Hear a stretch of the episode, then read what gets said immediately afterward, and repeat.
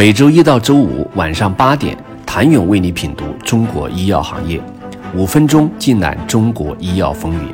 喜马拉雅的听众朋友们，你们好，我是医药经理人、出品人谭勇。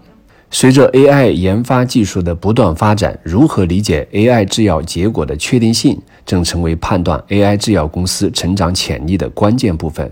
而这除了要追踪其前期模型产出环节的精准度，也要对后期决策证据的可靠性和结果的确定性进行验证。可一个矛盾是，生物医药是一个高度严谨且需要确定性的行业，而 AI 技术的很多细节则很难解释，更像一个黑箱。如何让这一矛盾体更加和谐地发挥作用，真正的提高创新效率，成为摆在 AI 制药企业面前的一大难题。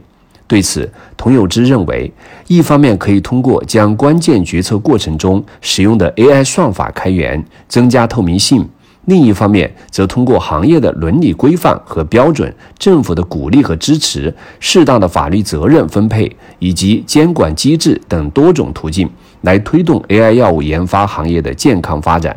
新抗原创始人陈航的理念就是 AI 加生物物理加高通量实验。将这三者有机的结合起来，在顶层设计上构建一个创新药研发平台，然后随着药物研发实战的经验积累，不断激发平台的创新力。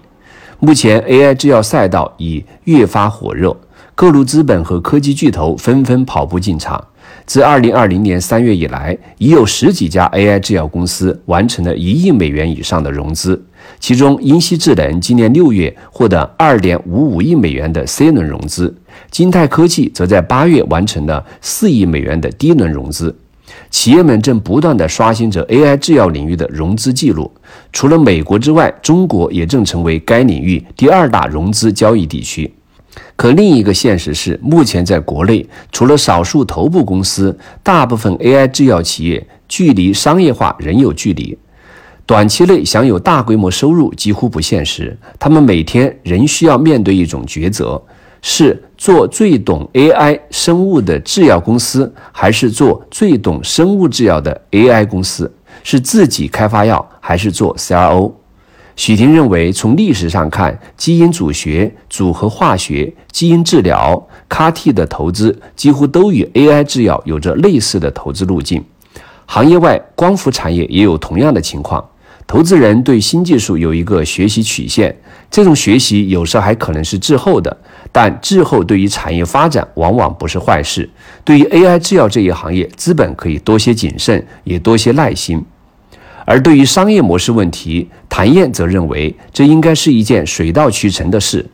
AI 制药是一个新领域，从第一性原理去思考，要去加快药物的发现，就需要更好、更多的数据和更好的算法。而企业先在这两端去打基础，肯定是没错的。这两端做好了，商业模式自然就会出来。谭燕指出，你有好的分子、好的药物，总会有人支付。License out 是很好的出路，在资本的支持下，也可以自己做管线。但是企业首先解决的还是活下来的问题，所以很多公司目前必须要更多的去提供服务，然后在摸索中建立自己的管线，真正的去加强自己的能力。在这个新兴赛道上，除了商业模式，人才问题也是一大瓶颈。AI 制药需要更多既懂科技又懂制药的跨界人才，但目前这部分人才是稀缺的。王劲松建议，AI 和药物研发都是专业性很强的领域，各具独特的知识体系，行业壁垒极高，很难培养出 AI 加医药研发的复合型人才。目前的捷径还是人才合作。谢跃俊也认为。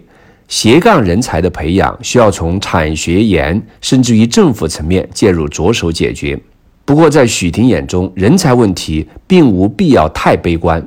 AI 药物研发现在看起来需要很多跨界人才，但是很快随着 AI 的普及以及各种工具包的开发，AI 药物研发会平民化。